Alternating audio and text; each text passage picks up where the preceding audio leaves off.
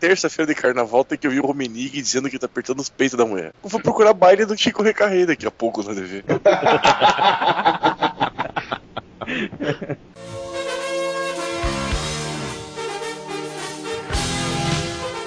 Olá, amigos! Vocês estão ouvindo o podcast Whatever.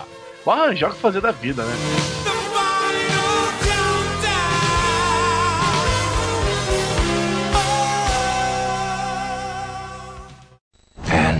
Here we go.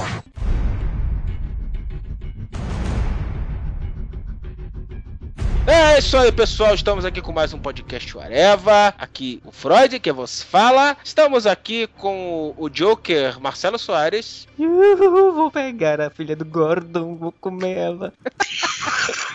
Estamos aqui com o Coringa, Rafael Rodrigues. As canas da puta, como é que descobriram aqui? Estamos aqui com o Bobo, senhor Luiz Carlos Modeste. E a diferença entre um homem sóbrio e um homem louco é só um dia ruim. E estamos aqui com o palhaço Romelik Zedek. Meu filho, você quer um charuto? É Havano. Vamos falar aqui do Coringa, do Bobo, do palhaço. Os ouvintes lembram do podcast 77, podcast dos maiores vilões. Nós fizemos uma promessa no final daquele podcast. Se o Marcelo Soares o senhor faz ideia qual seria? De não tentar re- lembrar de promessas de podcasts antigos. Não, que um- o Coringa do César Romero merece um podcast só pra ele.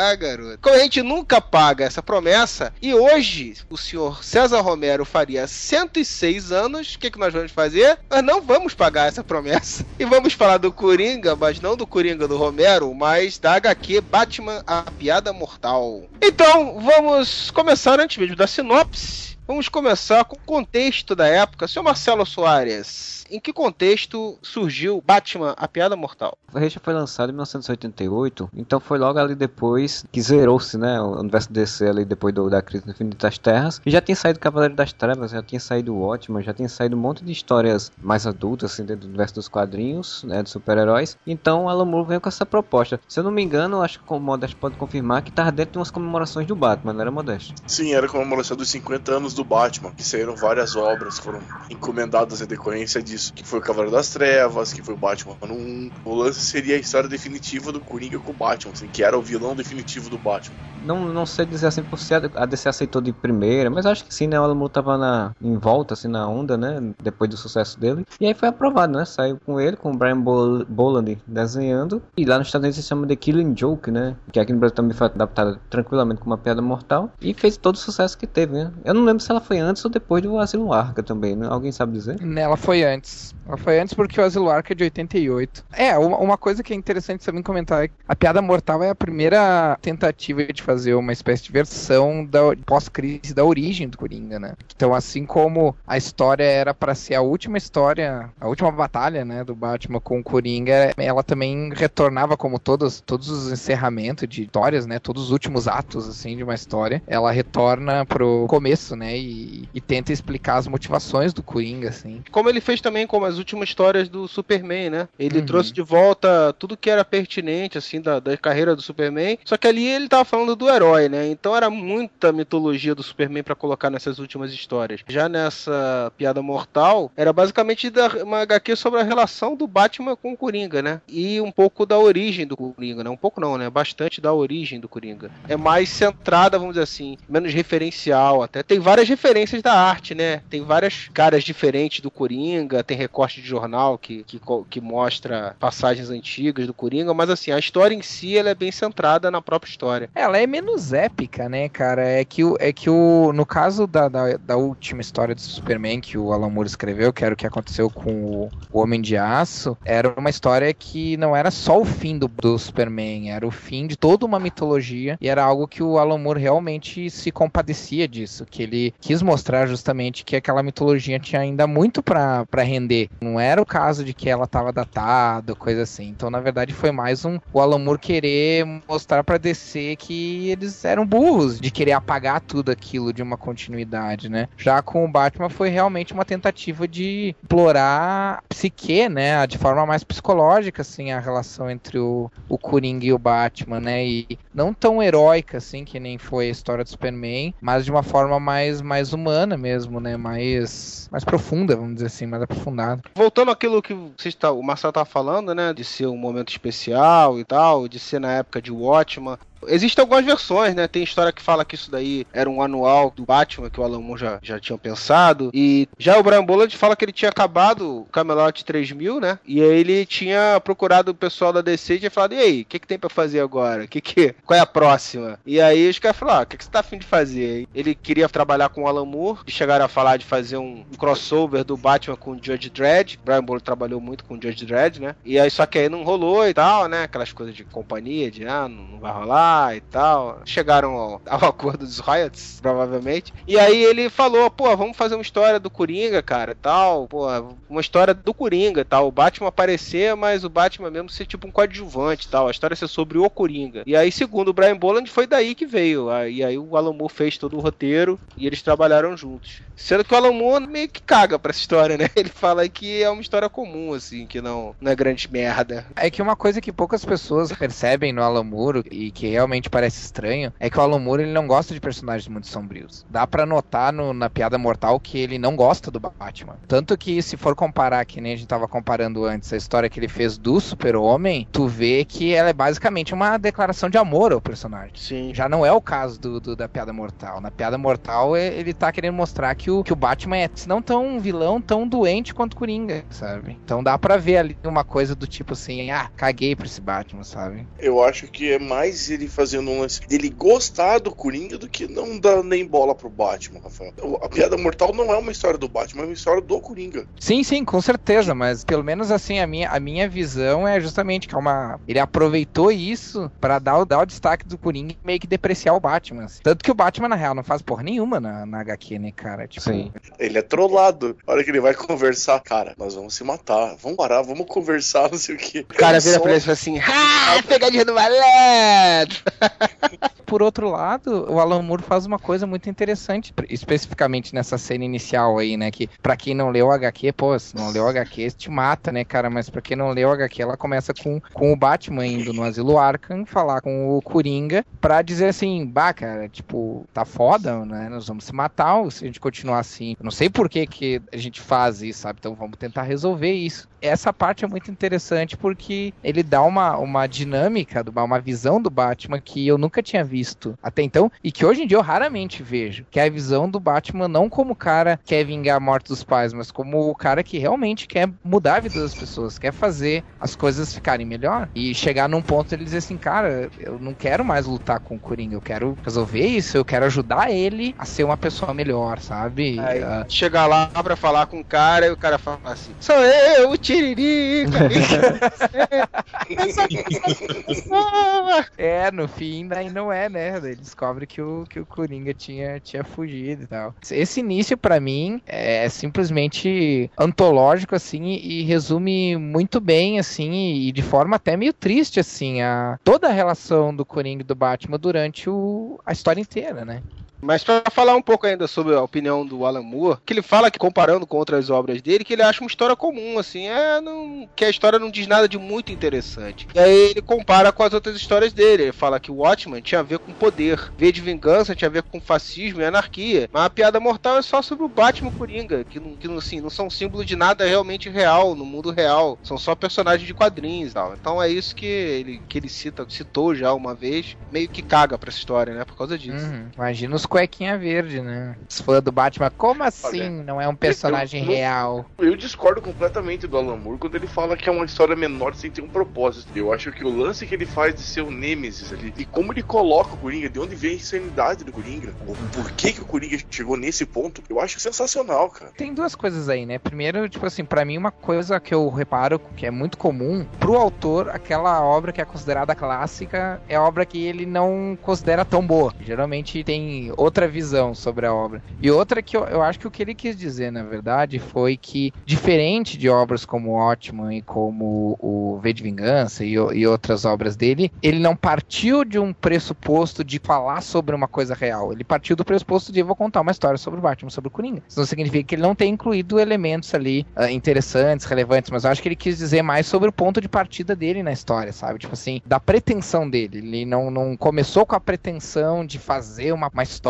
que falava sobre a psicologia do Batman. Não, a pretensão dele era contar uma boa história sobre o Batman e o Coringa, sabe? Essa é uma história boa, como o Rafael disse. Depende de Watchman que você pode discutir uma noite inteira sobre o final, se quem é o vilão e quem não é, por exemplo. Só uma das coisas que você pode discutir sobre o Watchman. E a Hum. Piada Mortal é somente uma boa história. Então, de certa forma, eu até concordo com o Alan Moore. Eu concordo no sentido assim, que se você pensar no- nos questionamentos que a HQ levanta, ela mesma destrói esses questionamentos durante a HQ, né? Os dois grandes questionamentos que tem na história é, um, é que se um dia ruim pode tornar você louco, né? Coringa tenta fazer com o comissário Gordon pra provar que qualquer um fica doido se tiver um dia suficientemente ruim. E ele realmente fode com o Gordon, literalmente, segundo o Modeste.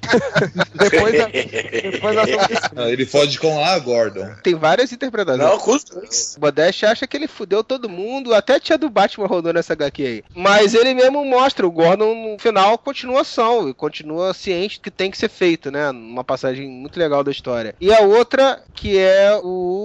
Eu esqueci a outra. É a idade e essas coisas. É sobre se o, se o Batman é tão insano quanto o Coringa, talvez. É, sim, é. Pois é, então, são questionamentos que a própria HQ responde, né? Tem uma hora que o Batman, justamente quando tem esse questionamento, quando ele responde esse questionamento, ele coloca o outro, né? E responde a segunda pergunta, que é quando o Batman vira pra ele e fala assim: não, o Gordon tá numa boa, filha da puta. Um dia ruim não fode todo mundo. Talvez tenha fudido você. Não é todo mundo que, que se deixa levar por isso, né? E quando ele fala isso, ele meio que tá respondendo pra ele também, né? Porque Sim. ele também aconteceu um dia ruim que fudeu a vida dele e, e o problema é com ele, não é com qualquer pessoa, né? Qualquer outra pessoa talvez teria seguido adiante na vida, né? Ou até, tipo assim, feito uma coisa pouco menos insana, do tipo virar policial, virar médico, né? Coisa que também ajudaria as pessoas, mas não seria tão bizarra quanto se vestir de morcego e sair batendo em É, bandido. usar a fortuna dele pra ajudar as pessoas, de É, criar carros e apetrechos e cavernas pra sentar mamona na cara dos outros. o que, que eu vou fazer? Vou usar minha grana pra ajudar entidades assistenciais ou vou bater em bandidos? Acho que eu vou bater em bandidos, né? Acho que qualquer um faria essa, tomaria essa decisão. The Joker. Have you heard this one? It'll kill you, Batman.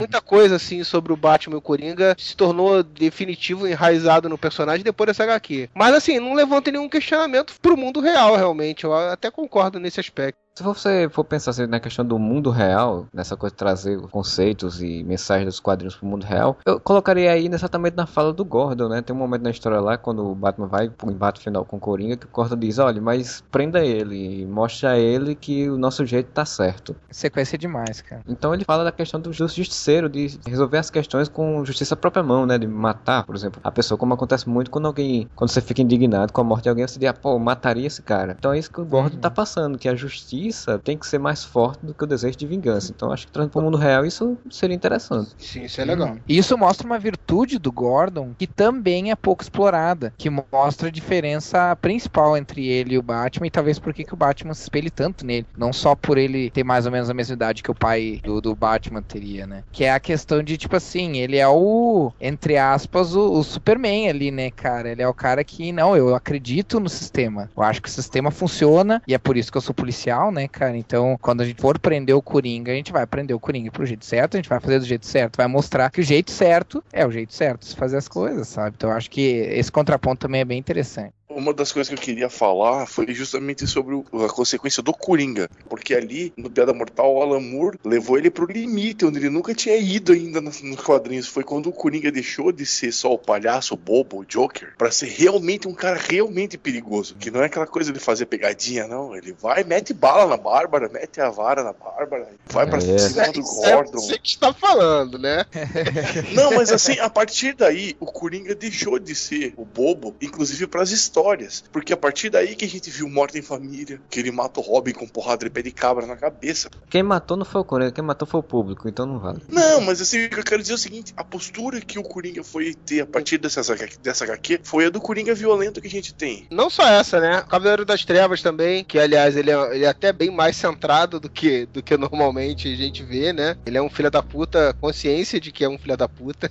E essas HQs que criaram aquela situação que todo mundo né, fala, né? Um universo mais sombrio de super-heróis, mas com um motivo que acabou sendo explorado dali para diante, né? Sem motivo, né? O pessoal, tudo tinha que ser dark depois disso, né? E eu acho que Piada Mortal se enquadra bem dentro desse contexto aí, junto com, com Watchman, junto com Cavaleiro das Trevas, em HQs que realmente fizeram a diferença, mudaram, mudaram a visão das pessoas sobre os heróis de quadrinhos. Infelizmente, nem sempre foi explorado do melhor jeito, né? Ou quase nunca foi explorado do melhor jeito. Que o diga Rob Liefeld. Pois é, esse não, esse não. Na própria Piada Mortal, né, quando o Batman vai falar com a Bárbara, ela fala alguma coisa do tipo assim, né, ah, ele tá fora de controle e tal, né, tipo assim, como quem diz, cara, isso, esse não é o Coringa com o qual a gente lidou até, até hoje, né, cara, isso é uma, uma coisa totalmente diferente, assim, né, tipo, nós estamos lidando com... foi longe demais, sabe, então é bem interessante nesse sentido. E é engraçado que casa com o início da história, né, do Batman chegar na consciência de que tá vendo um, uma escala cada vez maior. Que chegou a hora de tentar zerar essa porra, porque a gente não sabe qual vai ser a próxima, né? E justamente era um momento crucial, né? Em que o Coringa realmente tava partindo por, por tudo ou nada, né? Uma coisa que eu sempre me pergunto é, mas por que o Coringa quis provar isso? Acho que esse também é um, é um ponto a ser discutido, porque antes o Coringa era, como vocês já comentaram, ele era apenas o, o bobo, o cara que, que, queria pegar uma peça e, e acabava acertando uma ou duas balas perdidas por aí. E depois desse ponto, ele virou um terrorista urbano, como ele é atualmente chamado, não de É, super vilão. É, na verdade, assim, eu acho que a diferença tá que foi o Alan Moore que escreveu, né?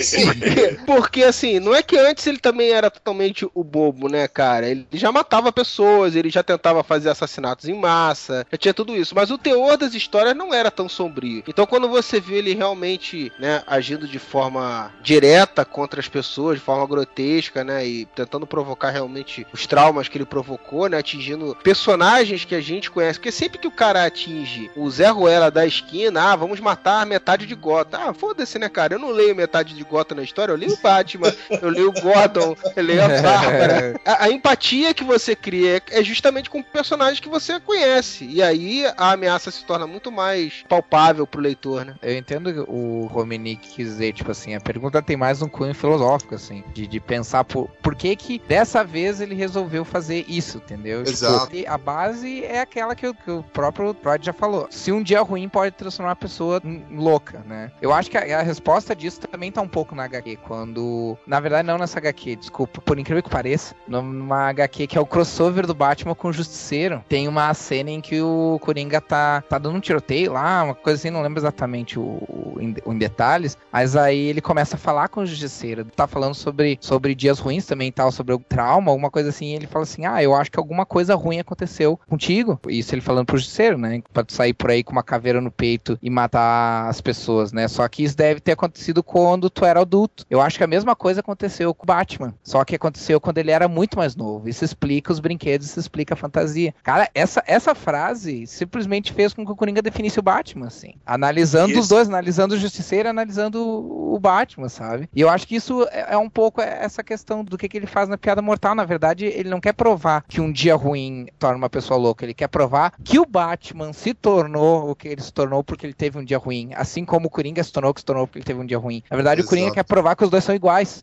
Era nesse ponto que eu queria chegar. O Coringa tá pouco se fudendo se ele consegue transformar o Gordon ou metade de Gotham. Ele quer provar que o Batman é um fudido tão, tão maior que ele, que separa o Batman do, do Coringa, que o Batman não matou ninguém. E, entre aspas, ele usa a violência para o bem. Mas, na verdade, o Batman é violento pra se satisfazer. Ele bate nas pessoas e no- nos vilões pra se sentir bem, não pra ajudar o pobre coitado que o Coringa tá ameaçando. Acho que esse é o ponto que o Coringa quer provar na, na piada É. mortal. Eu já acho que não, assim. Porque, assim, na boa, que o Batman é igual a ele é meio que, que óbvio. Tá falando na Óbvio. cabeça dele. Tanto que ele fala isso pro Batman. Fala assim: olha, você deve ter tido um dia ruim também. Você também se fudeu já. Fala a verdade. Mas quando ele pega o Gordon pra fuder com o Gordon, justamente ele era um cara comum antes de passar o que ele passou, entendeu? Ele justamente é, é meio que assim, espiar a própria culpa, talvez. É mostrar que qualquer um poderia, seria como ele se tivesse passado o que ele passou, entendeu? É tentar, tal, talvez, espiar a própria culpa fazendo a mesma coisa com o outro e vendo que o outro for doido também. Só que dá errado, né? É óbvio que o Batman é igual a ele, não na cabeça do Coringa, mas só pra gente que lê. A Não, gente, o leitor, analisando a história, a gente percebe que o Batman é um fudido igual a ele. Só que dentro da história, ninguém considera o Batman como um- uma ameaça. Você pode ver, sempre que o, o antigo comissário falava do Batman, ou os outros policiais falavam, ah, não gosto desse cara, esse cara é pirado, sempre vinha alguém pra falar, não, mas o cara ajuda. Dentro da- do universo do Batman, ninguém considera o Batman como um cara paranoico ou um psicopata. Não, eu sei, cara, mas o que eu tô falando, ele sabe do Batman ser assim, ou julga o Batman assim. Porque ele fala isso durante a HQ, inclusive. Mas eu acho o seguinte, o. Mas aí ele quer mostrar pras pessoas da, que é- do universo e ele do quer provar pro Batman. Ele quer, tipo assim, dizer assim, ó, tu, tu é igual a mim. O que o Coringa tá querendo fazer é que, tipo assim, o Batman não se acha louco, entendeu? O Coringa quer mostrar pra ele, ó, tu é igual a eu e tu não, tu não percebe isso. E eu tô te mostrando isso, sabe? É, Eu acho que, claro, eu- acho que tem o, tem o que tu falou também de ah, tentar com que fazer uma pessoa normal se, torna, se tornar louca, mas eu acho que tem muito mais do realmente quer machucar é o Batman. Ele quer mostrar pro Batman que eles são iguais, que eles são almas gêmeas, que eles são, sei lá, sabe? Sim, Qualquer sim. coisa do tipo. É, foi daí que surgiu essa simbiose, vamos dizer assim, deles, mas. Coringa sempre foi o vilão principal, né? Mas essa, essa relação deles, DRs que eles vivem fazendo ao longo do tempo, começou nessa HQ, né? E assim, nessa HQ que o, que o Rafael citou, nesse crossover, que ele falou por incrível que pareça, mas esse crossover é bem legal, eu gosto muito. Ainda tem a frase do Justiceiro que define tudo. Quando o Justiceiro tá pra matar o Coringa e o Batman intervém, ele vira pro Batman: vocês dois se merecem.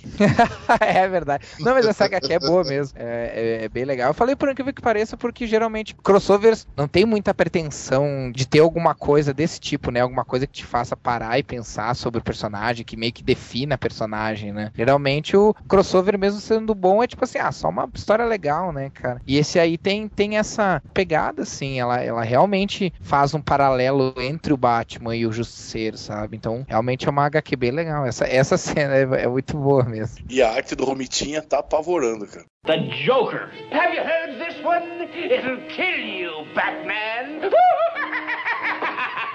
Estamos falando sobre vários momentos cruciais da HQ aí. Uma coisa importante, assim, tem esse início que o Batman tenta fazer uma DR com o Coringa, fala assim, porra, cara, o bicho tá pegando, não é bem assim e tal. E aí o Coringa, na verdade, ele já fugiu do arca e foi fazer o plano dele muito louco, provar que todo mundo fica doidão. Todo mundo é doidão. Fudeu um dia, já era, ficou doidão. Mas, intercalado com isso, tem uma origem, né? O Alan Moore, ele, ele apresenta uma origem, Coringa que nunca havia tido antes, né? O Coringa tinha tido uma, uma origem bem vagamente mostrada, assim, muitos anos atrás, nos tempos mais primórdios, que falava que ele era, antes de ser o Coringa, ele era o um bandido chamado Capuz Vermelho, que aí caiu num, num tonel de produtos tóxicos e acabou ficando com aquele rosto desfigurado e tal, e virou o Coringa. Mas ele realmente cria uma história que não dá nem pra gente saber se é a história real, né? Porque durante a HQ tem uma hora que o próprio Coringa vira e fala assim: é, pelo menos é como eu me lembro e tal. Eu gosto de ter várias possibilidades, assim, ter um passado de múltiplas escolhas. E é o que acontece no filme, né? É, isso que eu ia falar, né? Pô, no filme os caras usaram isso, né? Que realmente teve várias origens, assim, do Coringa, né? Teve essa, teve a história dele ser. Uma criança de pais separados e. dele ser um mafioso assassino. Teve algumas Hum. versões de origem do Coringa através dos tempos, né? Foi uma brincadeira do, do Alan Moore com uma metalinguagem. Pô, a, a origem que eu vou dar aqui certamente vai mudar eventualmente. Então, sabe, vamos brincar um pouquinho com isso, né? Mas pra mim essa é uma das, das grandes vantagens da série, assim. Mas meio que virou uma origem definitiva, assim, pela riqueza do background que ele deu pra história. Acabou que todo mundo meio que considera essa a origem do Coringa depois dessa HQ, né? E até faz sentido o Coringa não, não lembrar mesmo da,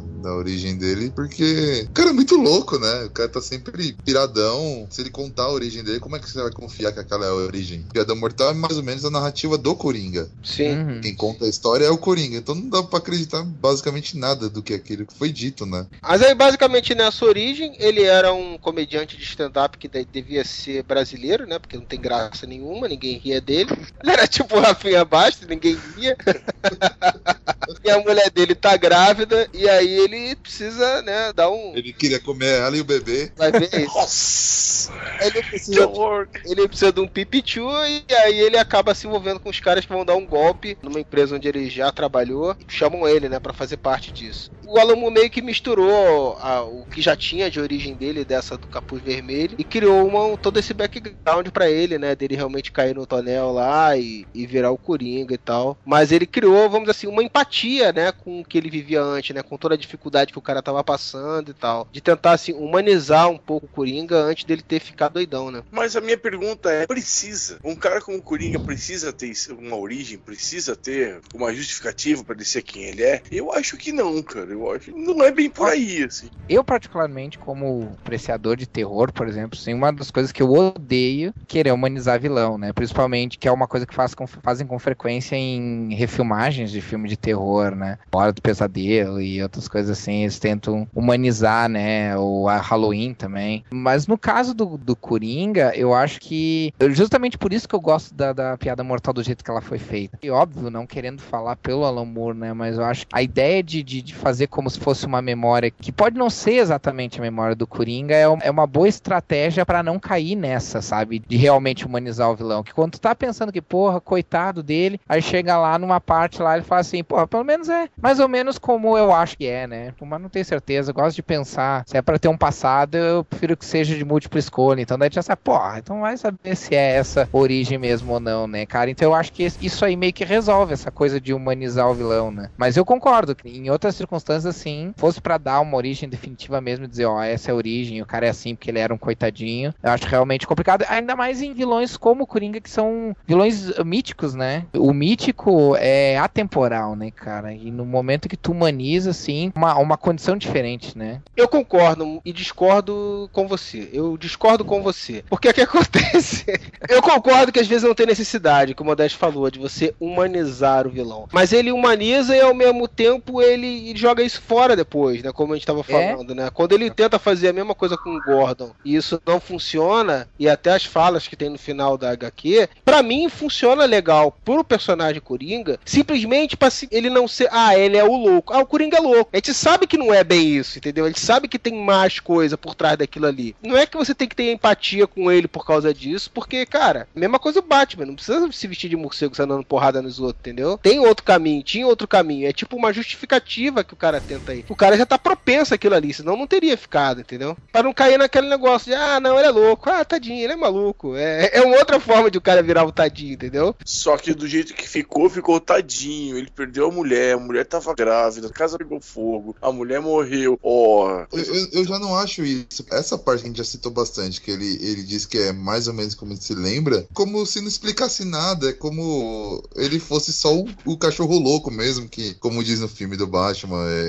é o cachorro louco que sai correndo atrás do, do, do carro, latindo. mas é E- mostrado. Aí que tá. O impacto aqui Mas é que- mostrado isso. De não É, ser é essa mostrado versão, uma né, lembrança cara? do Coringa. lembrança É do ele Coringa. se vitimizando, na verdade. Essa que é a ele quer dizer. Quem, quem diz que aquilo é verdade faz o, o, o traçado do Dark Knight, quando o Coringa conta cada vez uma história, cada vez é um coitadinho diferente. O pai batia, Sim, é. a e- mulher que largou ele, a mulher que tava grávida da casa pegou fogo. Mesmo paralelo que você pode traçar e. Eu concordo com isso, mas assim, é, uma, é um passado possível, entendeu? Mas aí, assim, o que o Modesto falou de se o cara ser o coitadinho. Isso aqui, que é o tipo, ele se vitimizando lá, ó, tadinho, assim, justifica no final das contas. Cara, quando você vê as coisas que ele faz e os outros passarem, você tem a certeza que nada justifica, entendeu? Eu acho que é simplesmente uma camada a mais que você tem do personagem, assim. Sabe que, ah, não é simplesmente é louco porque ele é louco, entendeu? Pode até não ter sido essa, mas pode ter sido outra coisa, mas alguma coisa esse cara aconteceu com esse cara, entendeu? Eu prefiro isso do que simplesmente, ah, o cara é louco. Eu acho que é uma resposta muito simples, entendeu? Ninguém é simples assim, entendeu? Ah, é louco, então vale tudo. Não é o, o ter colocado essa, essa como uma possível origem do Coringa, sim o próprio leitor. Pelo menos naquela época, e hoje em dia ainda acontece muito isso,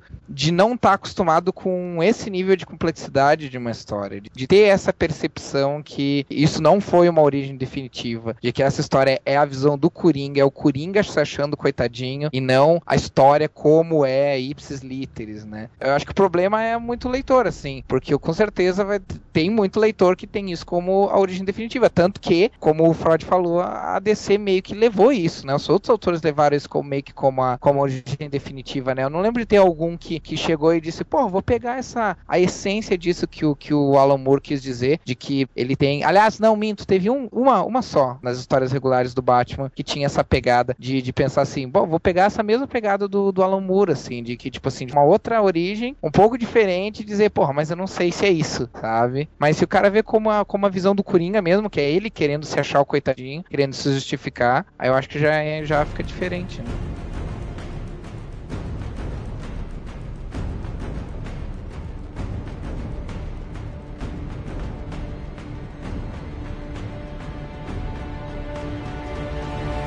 Então vamos à grande discussão agora do Modeste. Sendo Modeste e qualidade. Ou seja, o Coringa, ele tem uma hora que ele cata a filha do Gordon, não a tia do Batman, mas a filha do Gordon.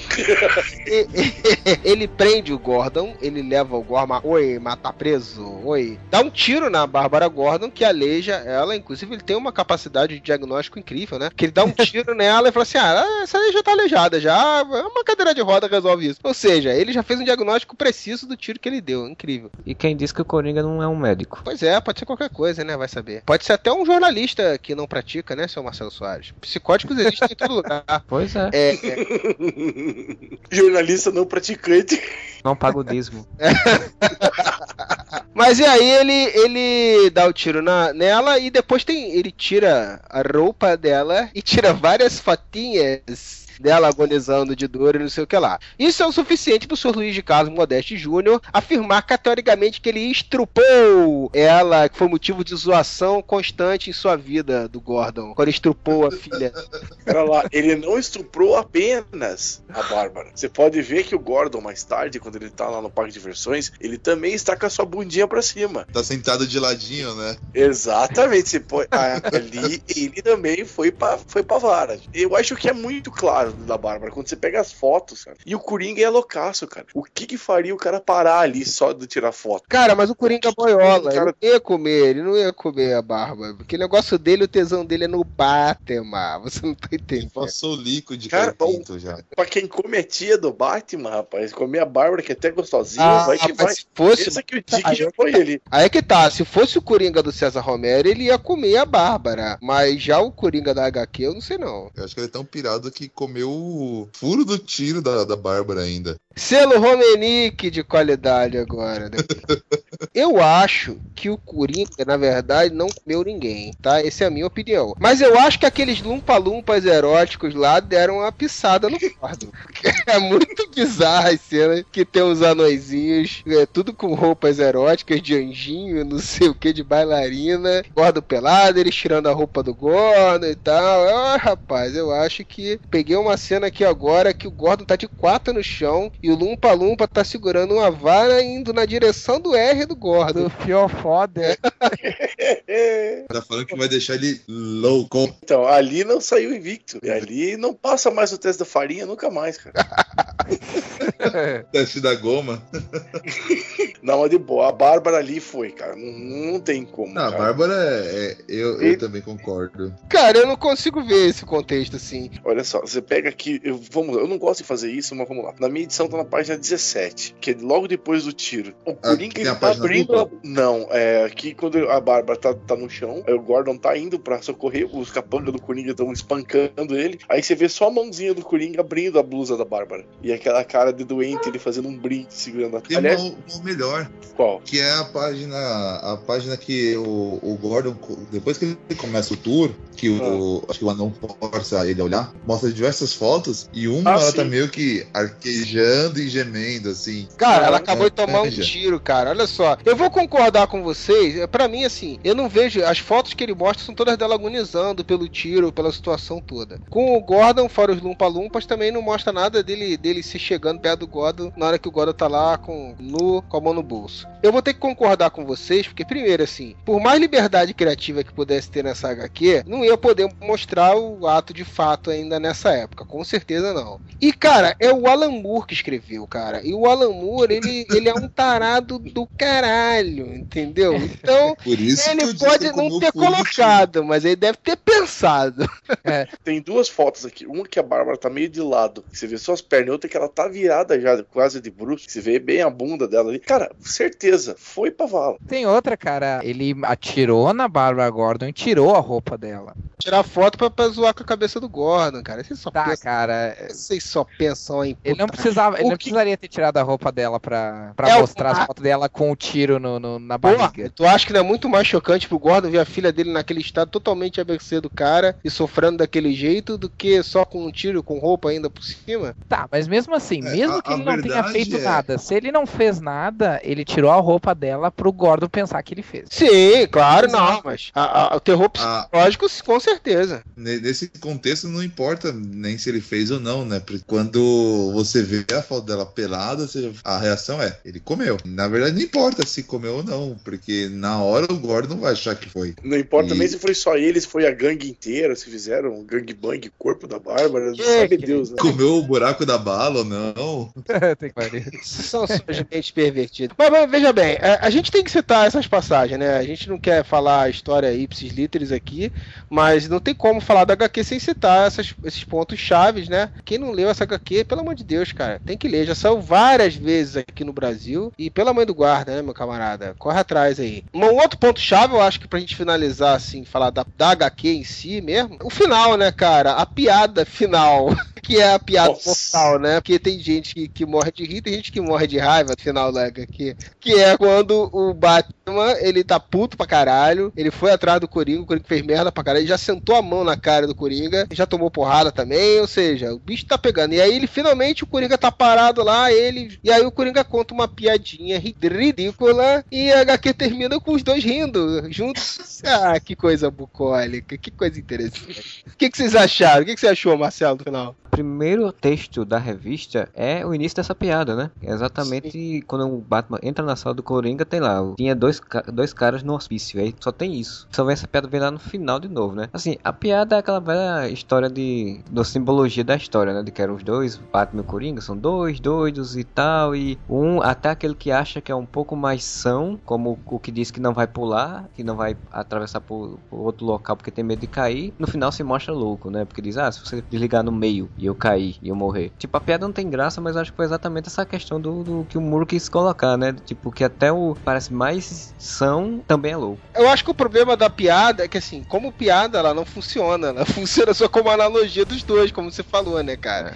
Que ele fala, um dos, um dos sujeitos saltou sem problema pro outro lado do telhado, né? Ele tá falando do próprio Batman, né? Que, que louco ou não, mas ele saltou e escolheu o caminho e foi. E o segundo tinha medo de cair, né? Que seria o Coringa, né? Eu vejo o contrário, Eu discordo, eu acho que É, o primeiro é o Coringa e o segundo é o Batman. O primeiro é o Coringa que abraçou a loucura, o Batman que tava reticente de abraçar a loucura dele. É, eu tô falando porque, na verdade, o contexto que acontece nesse momento é o Batman falando: olha, ainda tem jeito, cara. Não... Uhum. A que- O contexto todo é do Coringa achar que a loucura era a única saída quando chega a determinado ponto, né? E o Batman tá falando assim: não, cara, a gente tem como resolver isso. E ele fala: não, pra mim não dá mais tempo. E aí conta essa piada, entendeu? Por isso que eu acho que se enquadra o segundo sendo o Coringa. Pra ele não dar mais tempo de tentar atravessar esse caminho. Pra ele já, já deu, entendeu? Não, não concordo. Uhum. Então trace sua análise, seu Marcelo. Acho que é a mesma coisa que o Modesto falou, de que é o Coringa dizendo pro Batman. Não é nem o Coringa, na verdade. Eu acho que o Coringa tá contando essa piada que, na verdade, é o Alan Moore que tá contando, né? Então é exatamente isso que eu falei, de que até o Batman, que se acha o são, de dizer, não, não vou entrar nessa loucura de pular um prédio. No final das contas, ele é louco, porque ele diz, não, eu não vou seguir reto nessa linha imaginária sua, porque você pode desligar no meio do, do caminho. Tipo, ele parecia uma pessoa que tava sendo louco, dizer que não ia na história de um doido, e acabou, no final das contas, ele também era doido. Pelo menos é o que eu pensei. O grande mérito desse final é justamente ele dar margem a, a esse tipo de interpretação, né? Por exemplo, dá pra interpretar também que, na verdade, a, o que o Coringa tá querendo dizer é que, assim como faixa de luz, a,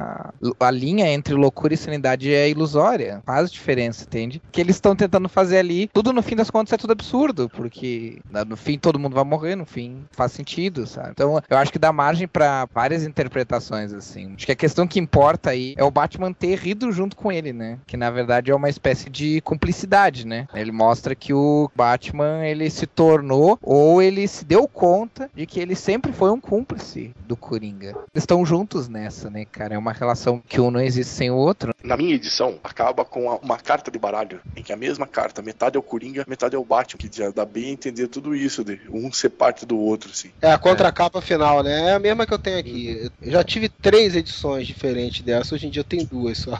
Interessante também que é nessa época quando eles vão ter um embate deles que começa a chover, né? Que é bem. A chuva é uma coisa bem simbólica também dentro do. A questão de imagem, né? Era muito utilizado em Lost, momentos de tensão sempre chovia. É, e na verdade a HQ começa e termina chovendo, né? O primeiro quadrinho é replica o último da HQ, que são os pingos de chuva no chão escuro, assim. É pra fechar um círculo, né? The Joker. Have you heard this one? It'll kill you, Batman. Chover no olhado, falar da arte do Sr. Brian Boland, né? Pra quem eu já pagava pau na época de Camelot 3000. E, cara, a arte dele é espetacular, né? Alguém quer comentar um pouco sobre a arte do Brian Boland? É muito boa. Eu acho que é só um tempo a comentar. velho. Eu queria citar um momento, na verdade, da arte dele que eu achei interessante na revista, que é quando o Coringa vai atirar na Bárbara, quando ele chega na, na, na casa do Gordon, né? E são duas páginas dessa sequência, e em nenhum momento nós temos o rosto do Coringa totalmente iluminado. Ele sempre tá com o rosto com a sombra, com hora no lado Porque do... ele tá de chapéu?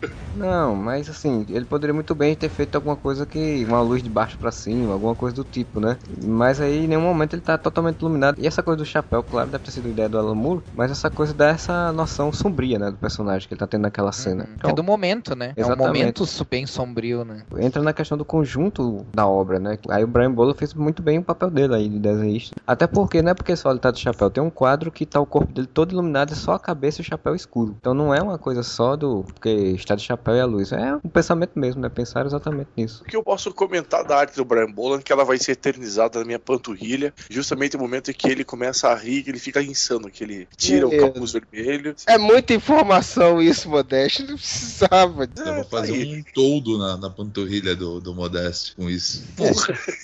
Ah, o que eu acho interessante da arte é, o, é a expressividade, né? Eu acho que tem, tem muito do, da HQ ali. Deve ser uma coisa boa de tu trabalhar com. fazer uma HQ que tu, tá- tu tá trabalhando com o desenhista, né? Não tipo assim, tu faz um roteiro, manda pro desenhista ele vai desenhar. Sim, pelo que a gente sabe, Piada Mortal foi uma coisa que foi feita os dois juntos, né? Isso é uma história que ela foi feita pra ter a arte do Brian Boland, porque ela tem uma expressividade, assim, a arte dele que não teriam outras, outros desenhistas, assim, e que com certeza prejudicaria a história. Se fosse um outro desenhista, assim. Porque eu acho que tem coisas que contam muito, assim. Pô, a cena em que o Coringa chega e atira na Bárbara Gordon, ela é chocante, cara. Não, pelas, não só pela cena em si, mas pela forma como é desenhada, porque tu vê a, a dor da guria, tu realmente pensando, pô, agora a coisa tá séria, assim, agora eu tô lendo uma coisa séria. A surpresa dela de ver o Coringa, logo na sequência, o impacto da dor e aí depois o sofrimento. Ele vai trabalhando as expressões faciais de uma forma incrível. E depois, quando ela encontra o Batman, aquele desespero dela de abraçar ele e contar as coisas e tal. E na revista toda, né, cara? Quando ele mostra o passado do Coringa também, quando ele mostra o Gordon desesperado também. A arte como um todo dele é, é um deleite. E as expressões faciais eu acho que se sobressaem mesmo a outros autores. E na briga, finalmente alguém faz o óbvio, né? O Coringa enfia o dedo no capuz do Batman, mete o dedo no olho do Batman, tira o capuz É. do lugar, dá-lhe uma sarrafada na cabeça que o teu capuz sai do lugar, né? Dado esse negócio de botar o dedo no olho do Batman, porque ele pode encontrar um escudo lá, hein? Ó, mas isso é no, Car- no Asilo Arca, não, não confundo. No Asilo Arca, o Coringa mete o dedo no olho do Batman também. Lá tinha escudo.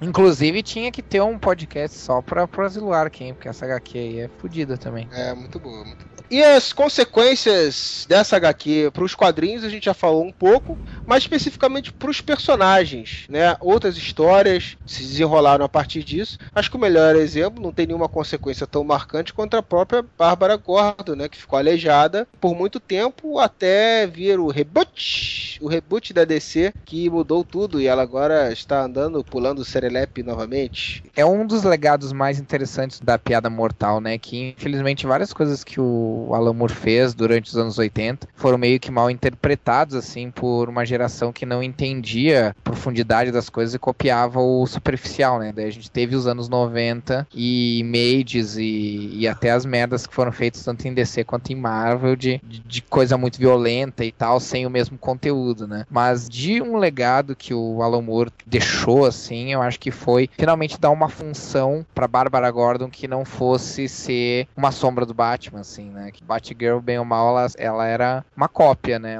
Uma versão feminina do Batman, assim, sem nada de, de mais interessante, assim. No caso, ela acabou se tornando a Oráculo, né? Mesmo em cadeira de rodas, ela acabou se tornando importantíssima, assim, no universo DC, né? Porque, primeiro, era a mulher das informações e de telecomunicações do Batman e dos, da Bat-família, e depois se expandiu pra, pra Liga da Justiça, inclusive, né? Acho que ela passou pelo RH, né? Aí o cara vai assim, né? Você faz igual o Batman, né? Vamos fazer o seguinte, vamos dar um tiro em você, aí você vai virar a rainha da internet. Tipo que ele fez com os Super Gêmeos daquele vídeo lá do... Sim, dos. Toda empresa tem que ter uma cota para deficientes físicos e tal. E não podia ser diferente com a Ba- Batman Inc., né? tá certo. Mas aí gerou uma grande polêmica agora quando eles desfizeram isso, né? Porque isso era uma das poucas coisas que, que uma HQ tinha uma consequência real. Com o reboot, foi um troço que gerou uma polêmica. Os caras falaram assim: não, porra, vocês estão desdizendo a piada mortal? Eu assim, não, não estamos. Ela vai andar. Porque, tipo assim, meio estranho. Até o Batman já ficou aleijado e voltou, né? Mas a Bárbara Gorda não, né? Esse momento foi até citado, a piada mortal no Batgirl 1, se não me engano. Já tá andando na Batgirl 1, ela- anda e tal. Na primeira edição não explica o porquê, eu não cheguei a ler muitas edições pra ver se explicaram em algum momento como ela voltou a andar. Mas ela anda, vai pra ação, e aí na primeira ação dela, quando um, bandido vai tentar atirar nela, ela fica paralisada exatamente pelo trauma do tiro do Coringa. Dado isso, mostrada uma cena do tiro, depois fica se dramatizando, porque tipo, na revista dá a entender que ela voltou a andar há pouco tempo, já que só passaram cinco anos, não, então É, o tiro não foi... dá pra ser combatente do crime, você tem medo de tiro, né? É tipo o cara que tem fobia de altura, você paraquedista. né? Não dá, né, meu camarada? E essa coisa também é referenciada já na atual fase do, lá nos Estados Unidos do Batman, que é a morte na família, né? Que o Coringa, depois de um ano de histórias desaparecido, retorna e começa a atacar todo mundo. O Modeste vai agora dizer que realmente a teoria dele tá certa. Ele pega Batgirl pra ser noiva dele. Tá lá, tá lá, tá lá. É gol, é gol do Brasil, Modesto. Ele meio que tenta fazer essa tirada de onda, dizer que ela é noiva dele e tal, querer fazer uma brincadeira, não sei o que e tal. Tem uma coisa curiosa nessa, nessa saga também agora que o Alan Moore dessa questão do capuz vermelho, né, que na história do na Piada Mortal diz que já tinha um cara que atuou como capuz vermelho e eles estão ali na verdade pulando o cara, né? Não, Aham. nessa saga atual do, do Batman, Morte na Família. E ele bota bem forte que existia uma gangue, o Capuz Vermelho, com um cara que liderava com várias crianças também atuando como Capuz Vermelho. E quem era dessa gangue? Jason Todd, quando que era criança. Teve um assalto e ele teria que matar uma, uma pessoa e ele não mata e aí ele acaba fugindo e deixando a gangue. A gente tem que ligar tudo, né? Jason Todd, que o Coringa matou, na verdade era da gangue do Coringa. Legal, legal. Não, da gangue do Capuz O- Vermelho. O Mas do Coringa também era dessa gangue. Então, de certa forma, se ele participou uma vez, ele pode ser quadrado como membro da gangue, por que não? Marcelo, agora nesse novo 52, você sabe dizer se o Morte em Família original aconteceu? Não cheguei a ler em nenhum momento uma referência tão direta, mas dá a entender que sim, que aconteceu, que ele realmente foi morto, porque a DC se colocou dizendo que o Tim Drake nunca foi o Robin Robin, o nome Robin, né? Ele já começou a atuar como Red Robin, é Robin Vermelho, em homenagem ao Jason Todd. Ele veio depois, né? Então ele não se sentia à vontade de usar o nome Robin. Então, se ele usou em homenagem ao Jason Todd, é porque provavelmente o Jason Todd estava morto. que merda, hein? É, não Que fica. merda. É, cara, é. Ainda bem que eu parei de ler HQ, A cara. gente já falou, a gente já falou disso no passado, né? É a velha pau no cozice de dizer que vai, vai zerar tudo, mas aí os fãs começam a reclamar. Ele, não, tudo bem, isso aqui ainda vale, isso aqui. Aí o cara vai fazendo um monte de retalhos pra poder explicar por que, que eu gosto de coisa que não tem mais nexo, valer, além. O problema não é o querer mudar tudo. O problema é querer mudar tudo e ter exceções. Aí sim, tu tem que começar a emendar. Se tu zerar tudo e dizer, bom, então o Batman só teve um Robin. Pronto. Não existe mais Jason Todd, não existe mais é. nada, não existe mais ninguém, só um Robin. Aí, aí sim tu zera, mas eles não zeraram. Não, zerou tudo, mas ainda tem os quatro Robins. Só faz cinco anos que o Batman atuou. Só que aí, tipo, então não são quatro Robins, então já são três, então não era Robin. Aí é que começa É, essas é, mano. merda. É, pois é. Bom, um pouco antes dessa última saga aí, que na verdade é a saga do Coringa que arranca a cara pra, só pra fazer uma pegadinha do malandro, que é muito ruim o final. Mas antes dessa saga aí, antes do reboot, antes de o pessoal estourar o absorvente, porque, porra, ela voltou a andar. Eu lembro que teve uma estouradinha de absorvente quando ia ter uma história do Gladiador Dourado. envolvendo a Bárbara Gordon. Ele ia tentar salvar a Bárbara Gordon. E aí o pessoal ficou doido, falou assim: não, porra, esse cara vai mexer com piada mortal, não sei o que lá. Era uma fase escrita pro senhor Geoff Jones. E a HQ em si saiu aqui na revista 7 do Lanterna Verde, aqui no Brasil. E é uma história legalzinha, assim, cara. É, não é pra você levar a sério, né? Mas o Gladiador Dourado tenta vir, voltar no passado e salvar a Bárbara Gordon, né? E aí ele toma um cacete bonito do Coringa. e não consegue salvar a Bárbara Gordon. E aí ele tenta voltar várias vezes. Toda vez que ele volta, ele toma um cacete de novo, né? E é basicamente é isso. Era só pra o Hip Hunter fazendo uma pegadinha com ele para mostrar que alguns fatos você não consegue mudar, né? Outra HQ que eu lembro que também envolveu esse assunto foi uma minissérie que saiu lá fora chamada Turning Points, que saiu aqui no Brasil na revista Batman Extra número 8, que são várias HQs da relação entre o Gordon e o Batman, né? Então abordam várias fases da história do Batman, assim. E tem uma escrita pelo Brubaker que é justamente pós a morte do Jason Todd e pós o aleijamento da Bárbara, que mostra como isso afetou o Batman e o... uma coisa que o Brubaker fez bem, porque ele falou aquilo que o Rafael já tinha falado hoje aí, né? Assim, do Gordon ser um cara melhor do que o Batman, de ser tipo um guia moral pro Batman, né? Porque o Batman já começa a entrar num, num mimimi de que, ah, eu tô criando monstros, eu não sei o que, não sei o que lá, e o Gordon simplesmente continua, e no final o Gordon chega pra ele e fala assim, olha só, quer puxar o carro, você quer mudar a tua forma de agir, tudo bem. Mas na hora que eu te chamar, seu filho da puta, você aparece, porque eu tô precisando de você. É meu amigo não é, porra. Eu continuo. você vai, vai arregar, mas eu tô aqui, eu vou seguir em frente. É uma história legalzinha e o Brubaker aborda bem, assim, essa relação do Batman com o Gordon nessa situação aí. A Bárbara Gordon fala Cruz também. É bem legal. E teve essas aí do 952 que o Marcelo falou. Alguém lembra de alguma outra ligada diretamente com a piada mortal? Tem uma história da Liga da Justiça que acontece umas merda lá que envenena a realidade, começa a mexer com as probabilidades e aí depois de um tempo a, essas probabilidades começam a mexer a partir do passado, assim, aí mostra o, como se a Bárbara não, né, não tivesse sido aleijada, o Batman sumindo porque os pais dele nunca morreram, ele nunca virou Batman, várias, várias coisas assim. Mas não, não específico a isso, né, mas tem essas... A menção, né? É, é legal a história, é bem legal, é uma história do, da Liga do... na época que o Mark Wade escrevia. A história do Mark Wade é sempre, principalmente da Liga, sempre muito bom, né? The Joker. Have you heard this one? It'll kill you, Batman. Considerações finais sobre Batman Piada Mortal. Senhor Romenick Zedek, o CBQeiro original do Areva, diga aí sua avaliação final de Piada Mortal. Bom, é uma HQ muito foda. Eu gosto muito dos trabalhos do Moore, no geral. Não dá pra ser muito diferente, a arte é muito boa. A HQ em si que eu tenho também é o acabamento dela foi, foi bem caprichado. A versão que você tem é uma em preto e branco, que você falou, né? Isso. Essa HQ já foi lançada aqui de várias formas, né? A Abril lançou acho que duas versões. Lançou primeiro uma graphic novel que vinha até com cartão postal. Você lembra disso, Modeste? Acho que é a mesma que você tem, né? Exatamente. Ela vinha com cartão postal, inclusive. Mas enfim, a minha nota é uma nota 9. Só para citar as versões, saiu também na Grandes Clássicos Alan Moore, a Grandes Clássicos número 9, tem várias histórias do Alan Moore aqui, fora as histórias que ele fez Monstro do Pântano, acho que talvez tenha até todas as histórias que ele fez para DC, não sei. Realmente não sei se tem todas, mas tem muitas histórias que ele fez para Saiu recentemente, recentemente alguns anos, uma edição em capa dura pela Panini, que é recolorizada pelo Brian Boland. Brian Boland, que foi o artista da HQ, ele não fez a colorização na, na versão original. Então essa foi recolorizada pelo Brian Boland, mas eu nunca li essa versão para dizer se essa recolorização realmente fez alguma diferença. Tem preto e branco, tem colorizada de um jeito, colorizada de outro. É uma HQ que vale a pena ter. Senhor Marcelo, sua palavra final aí. A Piada Mortal é HQ que marca realmente o personagem pra você saber bem como é o Coringa. Tanto que foi tão importante que eu acho que ela é muito base do filme Batman Dark Knight, é, onde o Coringa fala das várias possibilidades de, de múltiplas escolhas de passado dele, onde essa coisa dele querer transformar outra pessoa em louca, né?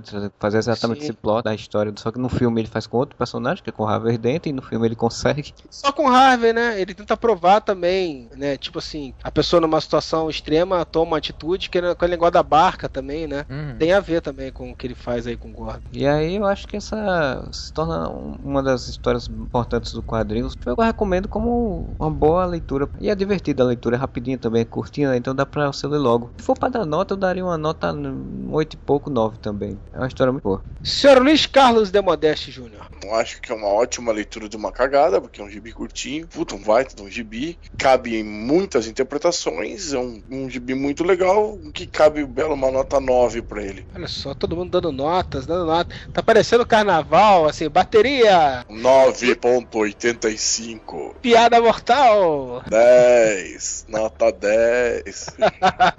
e senhor Rafael? Cara, eu acho que é a HQ definitiva do Coringa, com certeza. Quem quer, quer saber sobre o Batman, sobre o Coringa, sem precisar ler 70 anos de histórias de merda do- todo mês, a Piada Mortal é mais do que recomendado, assim. E é isso. Eu também acho, pra mim é uma das melhores histórias do Batman que já existiram. Sem dúvida, das que eu li, a melhor história do Coringa que eu conheço. Recomendamos totalmente. Eu imagino que se você ouviu esse podcast até aqui, você já leu, porque senão você se entupiu de spoilers. Deem suas opiniões aí, né? Se vocês não concordam com a gente, vocês acham que é um HQ de merda, digam aí nos comentários. Mas eu também dou uma nota 9, pelo mínimo 9 pra essa HQ. 9 até mais, cara. A arte é fantástica. Eu, cara, sei lá, eu acho que eu chego a dar 10, assim. Sabia que ele ia falar. Eu não sou tão criterioso assim, eu dou 10 pra várias obras.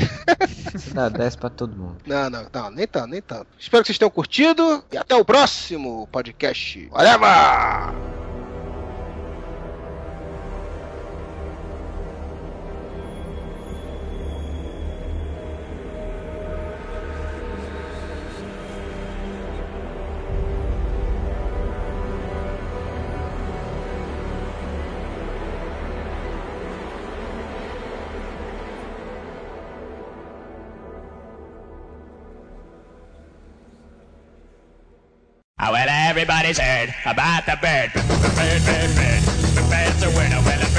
Estação Segunda das Barcas.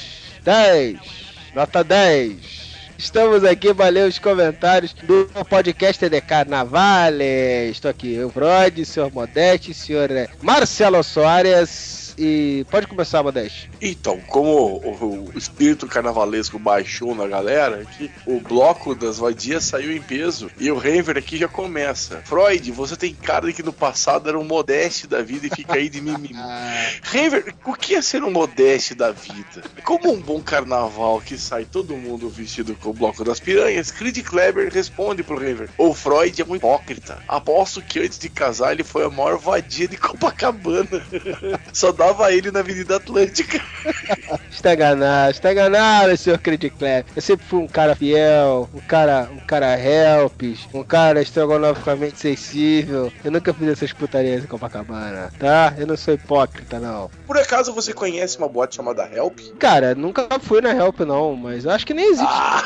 Cara, a Help era muito conhecida, porque tinha um letreiro, além do nome Help, né, que todo mundo liga diretamente na, na música dos Beatles, ela tinha um letreiro muito famoso, né, cara, que já passou até em vários em cinema, em vários, vários momentos aparecia, aparecia, né, que era vários pés dançando assim e tal, chamava muita atenção. Agora, eu nunca fui na Help, é claro que eu sei o que é a boate Help, mas nunca fui. Então tá bom. Eu tentei tirar um pouquinho de verdade do Freud e não consegui, gente. Uma hora vai conseguir. É verdade, eu sou um cara sincero. Agora, se você perguntar se eu conheço a Titiolina, bom, deixa pra lá. Próximo comentário. E do Creed Clever falando, Marcelo arrasando na edição do cast. Nossos elogios são o melhor pagamento pelo excelente trabalho realizado, querido. Hum, querido. Mas eu achei vocês muito sabonete molhado, falando sobre a festa da carne. Quer dizer que ninguém fez suruba, pegou um traveco, beijou um amigo na boca quando tava bêbado? Queremos a verdade do Areva. Então Aí lá. eu, Ah. respondi pra ele, mas eu respondi pelo meu celular e não aparece aqui no site por algum motivo, só aparece pelo É, não, celular. não fica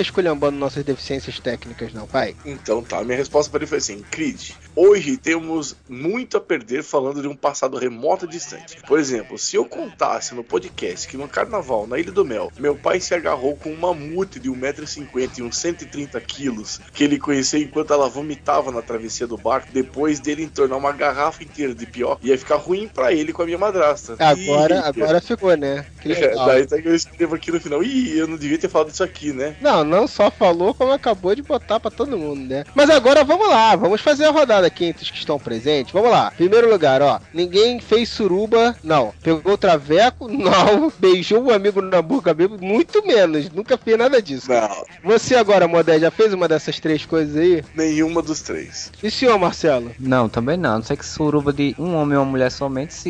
Se o Menique estivesse aqui, pelo menos a suruba ele ia ter que confessar, porque ele já falou Ah, isso. o sexo mais normal pro Romenick envolve pelo menos três pessoas e um cavalo. Que que é isso? Que que é isso? É esse, né, rapaz comprometido agora. E o próprio Alex Matos nunca, né? Como o próprio Renver lembrou aí, se o Alex Matos estivesse no podcast, provavelmente, né, com todo o seu desprendimento, o Alex Matos revelaria coisas que fariam corar a Dercy Gonçalves.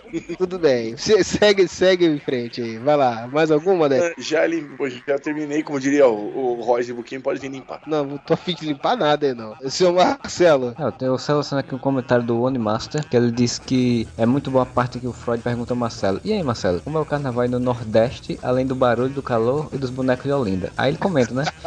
Isso porque todos sabem que o Nordeste inteiro se resume a Pernambuco. Aí É, o Trilho e Kleber ainda vai e complementa, né? Tipo, claro que não, né? Tá, todo mundo sabe que o Nordeste se resume a Bahia, né? Parabéns, obrigado ao, ao Trilho por defender, só que não. E ao Freud por se referir ao Nordeste Cara, inteiro. eu, eu né? ainda esqueci, eu nem citei, eu ia citar também o Abadá, porque já tinha piada do Abadá no início, eu nem citei o Abadá também. Mas isso, Animaster, não fique se doendo, Animaster, isso é muito feio a pessoa ficar se doendo por causa de uma piadinha. Essa piadinha que eu fiz é só porque o, Marcelo é nosso representante nordestino, então até no podcast regional a gente ficou zoando com ele. Tipo, ele tem que responder por todo o Nordeste, porque só tem ele do Nordeste. É tudo uma coisa só pra ele, entendeu? Ele tem que ser o especialista de tudo, é isso, é só isso. Ficou se doendo aí. E, se- e- e se não fosse o Carnaval da Bahia, a gente não via Daniela Mercury tomando um Sonic Boom em cima do trio elétrico. Daniela Mercury cantando os bailarinos dela, dá uma empolgada e mete um murro na boca dela. Eita ferro, hein? Será que foi por isso que ela depois foi se a curar as mágoas com a namorada da assessora de imprensa? Ah, é, tem isso. Daniela Mercury foi pegando flagra com uma namorada. Porra, esse carnaval Namorado. foi inesquecível pra Daniela Mercury, pelo visto, hein? É totalmente inesquecível, tanto que foi aí, ela vem fazer um show aqui também, então foi inesquecível porque ela vem pra aqui, pra João Pessoa. Olha só, hein? Ah, agora foi barrista total. O outro que eu selecionei aqui foi do Renver, ele dizia que os carnavais de Marcelo são muito deprimentes, e não estão falando do retiro, porque ficar vendo os desfiles na TV é deprimente. É, isso foi até pouco tempo, de uns 6, 7 anos pra lá. E eu também sempre pensei que retiro era pra descansar. Eu sei não, o conceito de retiro é você sair de um local pra outro pra descansar, pra você fugir de algo, né? Também nunca entendi esses retiros que você não descansa. E o último comentário do site que eu tirei foi do Erison, FC, Futebol Clube, ou Fanáticos, sei lá, pelo Coringa. Ele dizendo, porra, mané, o Marcelo me fez lembrar de quando eu era criança e morava em Campina Grande, perto de uma pessoa. É uma hora e pouco, duas horas, é pertinho até. No meu tempo era a lau, laúça com C cedilha, quer dinheiro, quem não der é macumbeiro, a frase Que que, hein? É porque Que você tem, hein? você tem no podcast a laúça quer dinheiro, né? Que é um- uma frase recorrente, assim. Aí ele até explicou aqui que é mais ou menos a mesma coisa que acontecia na minha cidade e acontece ainda hoje. Que as crianças se vestiam com roupas cheias de retalhos pendurados, máscara de monstros e saíam pelas ruas batendo tambor pedindo dinheiro, né? E aí, exatamente, até hoje ainda tem essa prática aqui. Não sei se é no Brasil, acho que só no Nordeste, não sei. Mas aqui ainda tem essa prática. E aí dizer que aquilo sim era coisa maneira no carnaval. Eu, eu concordo, apesar de ser chato pra caramba, mas até que eu concordo. Aqui em Curitiba tem um nome pra isso, chama Mendigo. Aqui no Rio a mania, acho que até agora deu uma, uma parada, era bate-bola, cara. Grupos de bate-bola. O pessoal botava uma fantasia ridícula, quente pra cacete, e saíam pra sair na porrada, um grupo de bate-bola com outro. Como que é essa fantasia de bate-bola que todo É. mundo fala, eu nunca soube? É, eu vou te mostrar depois uma foto, é ridícula. É o cara vestido de bola, de, de futebol e um outro. Não, não, é um cheio de frufrus e balangandãs e coloridinhos e uma máscara, uma máscara com a cara de monstro. É muito escroto. Mas eh, não vem ao caso falar dos bate-bolas e outras coisas, eh, essas coisas. Nem todo bate-bola também é pra isso, né? Tem um pessoal que quer só curtir, mas tem uns que saem na porrada, mas tudo bem. Então vamos lá fazer uma rodada aqui. O Renver e o Erison estavam reparando na coxa da morena da foto. Safadinho, safadinho. Tem o Rodrigo Perfeiro falando que o carnaval dele é uma merda, então ele se mudou pro interior de São Paulo só pra fugir disso. Coral King ficou, ah, carnaval, podcast de carnaval, ah, não vou agora não. Aí depois quando eu vi assim, porra, ficou, ficou muito bom, vou parar de duvidar dos temas do Areva. Pois é, Coral King, tá vendo só, você parece que não conhece, não sabe qual é. Falta de qualidade garantida. O Remy fez 500 bilhões, bilhões de comentários, né? Falou que é deprimente ver um live de RPG, o Alex Matos respondeu a ele, tudo mais. O Luciano Abraão comentou de um erro nosso que, se eu não me engano, o próprio Harrison já tinha falado, alguém já tinha alertado a gente. O podcast de zumbis que tá com o arquivo errado, vamos providenciar a solução, Luciano, obrigado. O que eu queria ler, na verdade, é esse daqui, ó. Servini Ultimate. Só vi o vídeo. Ouvirei depois e passaremos a conjecturar sobre. Ou seja, ele entrou no post, preferiu, mais do que tudo, ver aquele vídeo lamentável do senhor Luiz Carlos Modeste. Significa. Porra, Vini, é sério isso. Sério que você se interessou em ver esse vídeo. Mesmo eu avisando que era merda, você quis ver o vídeo, né? Tá certo. É que eu tô só de bermuda, tô sexy. Só. Tá bem, né? Que pelo menos tá de bermuda. Imagina, não, não, não, não imagino. Não, esquece. Não, para, para. Tem dois comentários aqui tweets que eu achei interessantes. Um, primeiro do David Davi Moraes, que ele colocou que o Unidos do Caralho a 4 e a Estação Segundas Barcas são as melhores coisas que já pintaram nos carnavais. E o, e o outro do Twitter, assim, que, eu- que na verdade não é um comentário de um leitor, mas é um comentário de um membro do Whatever, que é da Camila Tel, que ela enviou para nós aqui via Twitter uma foto dela do destaque de bloco especial Unidos do Guaraú. Tem que botar isso no post. Ah, não, manda isso que eu tenho que ver essa foto. O Modeste especialmente interessado, inclusive. Botou assim o desafio, diz que sou nerd agora. Vamos deixar os leitores decidirem, então. Vamos colocar a foto no post. no nosso Twitter, né, que é o arroba whatever, e aí temos o Facebook, que é o facebook.com barra whatever, e é isso aí, vocês entram aí, comentem, re- retweetem, compartilhem, whatever, e viva nós. Lembrando que o nosso feed do podcast ficou muitos anos ausente, está aí de volta na área. Você pode assinar os feeds dos nossos posts também. Porra, dê- dá um like lá, seus putos. Vai lá no, no Facebook, dá um like lá naquela porra lá que tá largado lá. os likes estão largados ao, ao relento, tadinhos. Estamos atualizando o feed com os podcasts antigos, tá? Aos pouquinhos estamos colocando lá. Recentemente colocamos mais 15 podcasts. Estamos atualizando. Vamos consertar também o podcast de zumbis. E vamos dar um milhão de reais em barras de ouro que vale mais. Não, isso não. Até o próximo podcast, senhores. E whatever!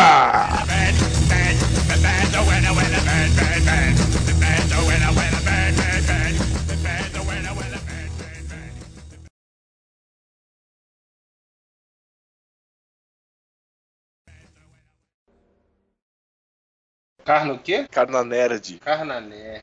Depois sou eu que preciso de uma psicóloga, né? Faz um carna nerd. Ah, eu fiz uma folha nerd, só que eu fiz uma folha nerd desenhando com o pessoal. Todo tchananã no Facebook. Cara, folia nerd é jogar RPG, cara. Patinhas. Isso é folia nerd. Sim, desenhar não é nerd não, mas tudo bem. Não, desenhar não é. A gente ficou falando de quadrinhos, a gente ficou xingando o Superior Spider-Man, a gente ficou fazendo essas coisas. assim. Que coisa mais lúdica. Falando em vilões, o que vocês acham do, novo, do Papa ter saído? Falar em vilões.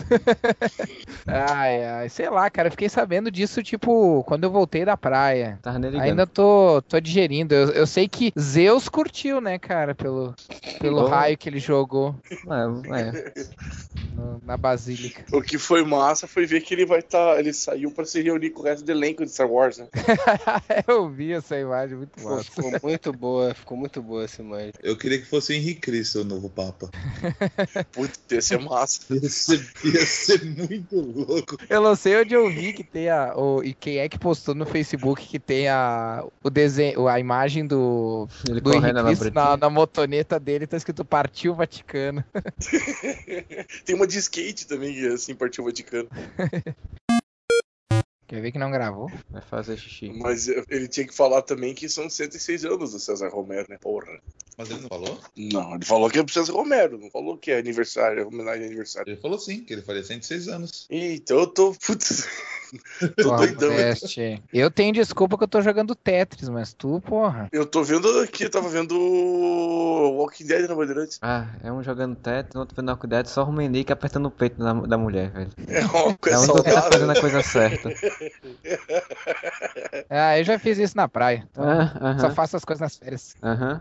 Quer charuto, meu filho? É, vamos. Pô, falar nisso, bem que podiam fazer, né? Pô, eu vou queimar a pauta, né, cara? Mas bem que podiam fazer uma, uma animação, né? Da, da piada mortal. Eu não duvido que uma hora saia. menos mais- Agora que já fizeram. Oi, fala, Dominique. Não, mas tinha que ser pelo menos mais 16, né? É, pois é. Porque o, o Cavaleiro das Trevas tem o, tem o contexto ah, pesado de violência e tal, mas o Piada Mortal é bem mais, bem mais É, maduro, fazer, né? tipo, Batman The Brave and Bold com a piada mortal.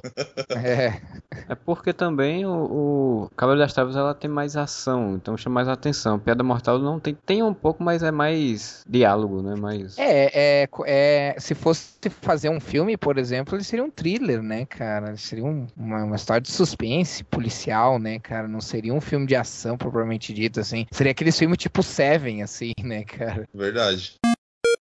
Então, é legal. Legal, legal. Na hora que eu me empolguei, legal. Ah, vou jogar um licor de caipinto numa desta. É. Mas eu queria saber se minha voz tá melhor. Tá, cara, vai falando. Tá melhor, fala aí. Então, é porque tava conectado na rede errada. Tava no do vizinho, não na minha. Bem- É, Parece que tá 100% agora. É. Esse negócio de ficar roubando a net do vizinho, que é pior do que a sua. Eu não entendo essa porra. Um Odeste toda vez rouba a conexão do vizinho, que é pior do que a dele. Porra, eu não entendo isso, cara. É o prazer de Fala, roubar. Isso já é cleptomania, cara. Ele tem que roubar, mesmo sendo pior que o dele. puta que pariu. Bom, mas sabe. Nossa, eu até perdi o rebolado, mas vamos lá. O Dick comeu a Bárbara quando ela tava aleijada como oráculo? Não, porra. Cara, que não. Cara, Tá. eu acho que sim, velho, porque eles namoraram naquela época. Ah, Nossa, foi? Se ele comeu, não sei, eu sei que ele namorou, continuou namorando com ela. Ah, mas Ah, velho, antes. vai namorar sem, sem dar uma. Comeu antes, comeu depois. Pronto, tá respondido. Não, e depois, tipo assim, não é porque é aleijada que ela não faz sexo. É, né, ela só não sente, né? Ela só não sente. Que nem Não, não o cadáver. necessariamente. Depende do, depende do dano, cara. Isso aí não tem nada a ver. Tá vendo? Não que eu tenha muita experiência em comer mulher. O Paulo chega pra ela. É, Bárbara, fica D2 pra mim. é. Mas nada a ver, nada a ver. Bom, vamos lá. É, posso? Posso? Então vamos.